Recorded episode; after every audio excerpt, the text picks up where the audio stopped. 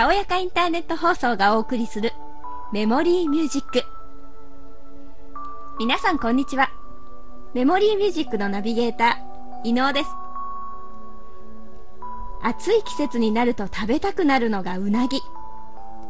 あの香ばしいタレの香りとパリパリの皮。ホクホクした身が食欲をそそりますよね。今ではすっかり夏に食べるものと定着しているうなぎですが実は本来の食べ頃は旬秋なんですって。今回も前回に引き続き今まで信じてきたのに実は違ったといった食べ物に関する雑学と豆知識をいくつかご紹介していきたいと思います。それではまず先に聞くと IQ が上がるかもしれないモーツァルトの曲。交響曲第40番をお聴きください。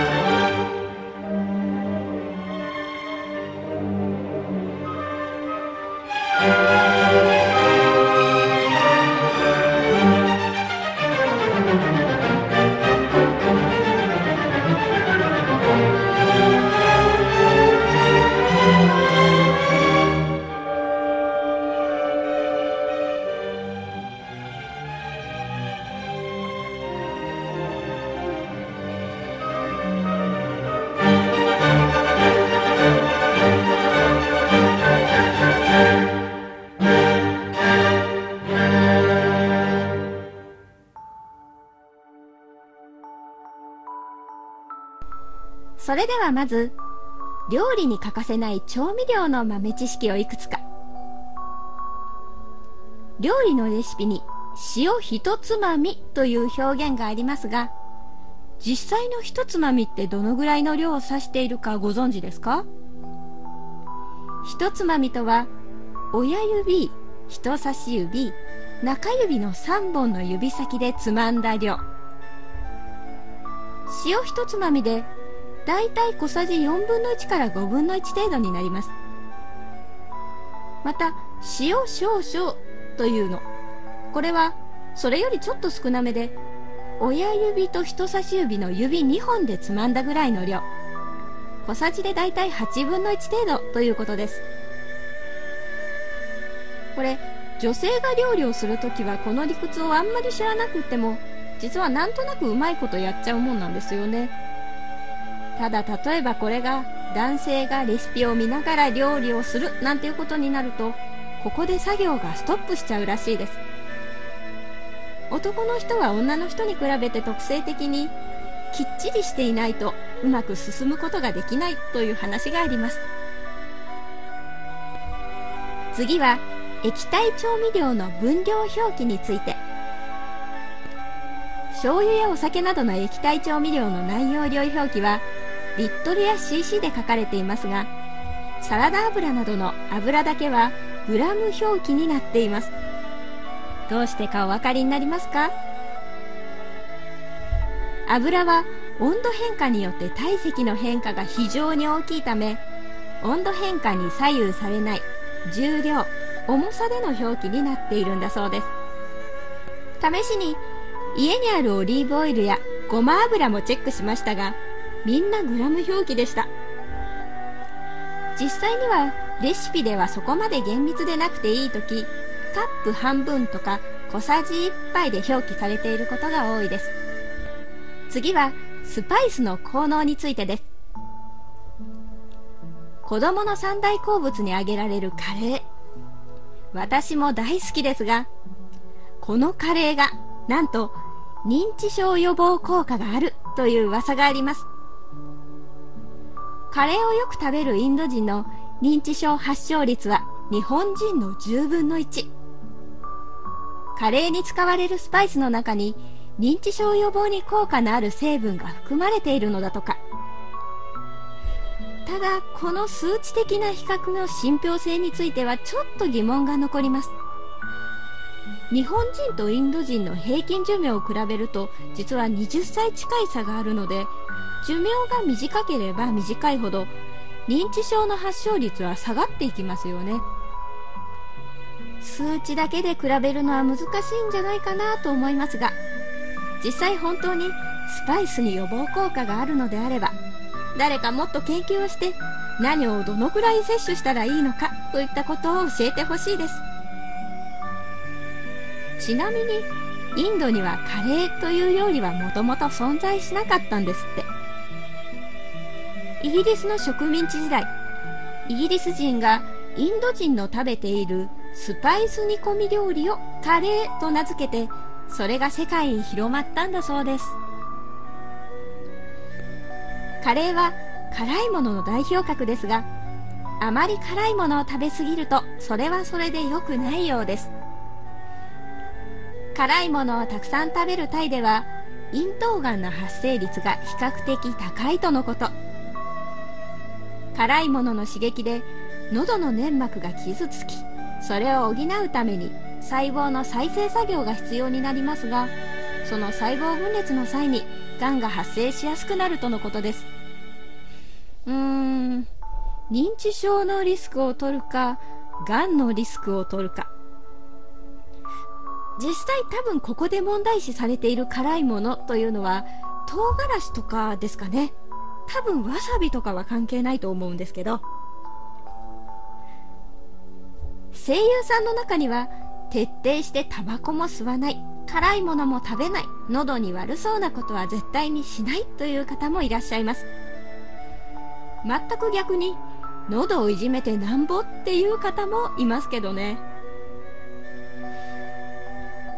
それではここでもう一曲。モーツァルト作曲。トルコ行進曲をお聴きください。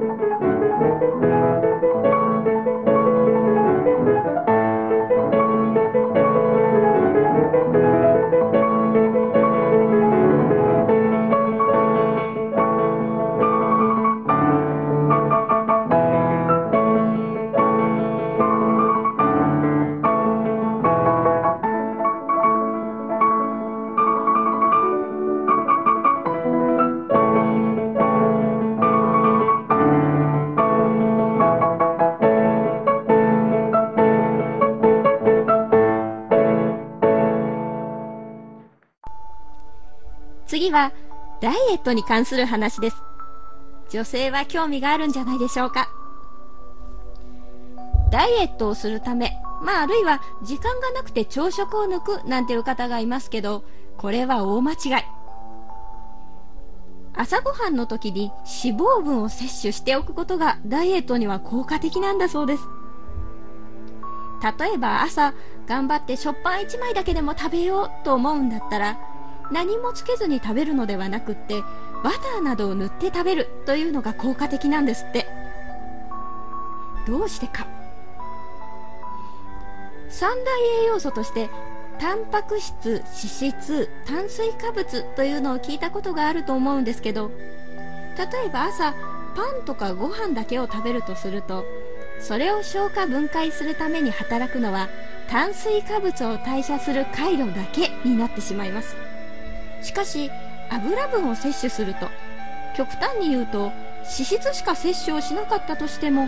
それを代謝するためにはタンパク質脂質炭水化物を分解するための3つの回路がいっぺんに動くんだそうです。結果的に代謝が上がって昼食夕食時の代謝も早くなります。それだけ自分のエネルギーをたくさん利用することができることになるのでダイエット効果があるということです。他にも食事の順番として最初に野菜を胃に入れておくと食べ物の消化吸収のスピードが落ちて太りにくくなるそうですよ。しかもこれも朝ごはんの時に最初に野菜を摂取しておくだけでその効果が1日持続されるそうなので朝食は侮れません。何にしても食事は3食きちんととってバランスも大事っていうことですよね。次は炭水化物の代表格パンに関連してもう一つメロンパンの豆知識です。今でこそメロンパンの中にはメロン果汁入りなんていうものもありますけどもともとメロンパンはパン生地の表面にクッキー生地をかぶせてメッシュのような切り込みを入れて見た目がマスクメロンみたいということでメロンパンと呼ばれるようになりました。他の説では卵白を泡立てたメレンゲがなまってメロンになったなんていう話もあります。ちなみに関西主に神戸近郊では世間一般の丸いメロンパンをサンライズと呼ぶことが多くてメロンパンと呼ばれるのは楕円形で幕輪売りをイメージしたもののようです。まあ、いずれにしてもメロンパンの名前の由来形から来ているというのはわかるんですがこれメロンパンは実際にはメロン果汁とか果肉とかは使われていないのが一般的ですよね。他にカニかまぼことかカニパンにはカニが入っていないというのと似ていると思います。ではガラッと変わって最後のご紹介。良い子の味方チロルチョコについて。子供の頃遠足のおやつの微調整にスーパーなどでチロルチョコを10円で買ってたんですけど最近チロルチョコ単品だと20円で売られているのを見ます。20円になった分サイズも少し大きくなったんですけどどうしてそうなったか。実はこれサイズを大きくすることによってパッケージにバーコードを入れることができるようになったんです。これでコンビニで売れるんですね。チロルチョコは味のバリエーションも次々に投入されているし他にも個人で自分の好きな写真でパッケージを作れるようなサービスとかもあって消費者を飽きさせないようにするアイデアがいろいろ詰まっています。レジの脇に置いてあるとつい1個って余分に買っちゃいます。さて皆さんに役立つネタがありましたでしょうか？女性としてはやっぱりダイエットに関するネタが気になるところです。最近はココナッツオイルでダイエットなんていうのも流行ってます。といったわけで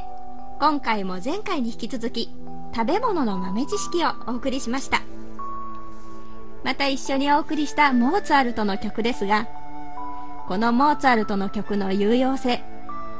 クラシックの中でも 3000Hz を超える高音域ゾーンに位置するところが脳にいいということです。これによって知的能力芸術性発想力想像力が向上するのだそうで実際に職場でモーツァルトの曲を流している会社もあるそうです。実際今回お送りしたネタの中には現時点で諸説あったり将来的に科学的検証で内容が変わってしまうことも考えられますのであしからずご了承ください。それではまた次回もお楽しみに。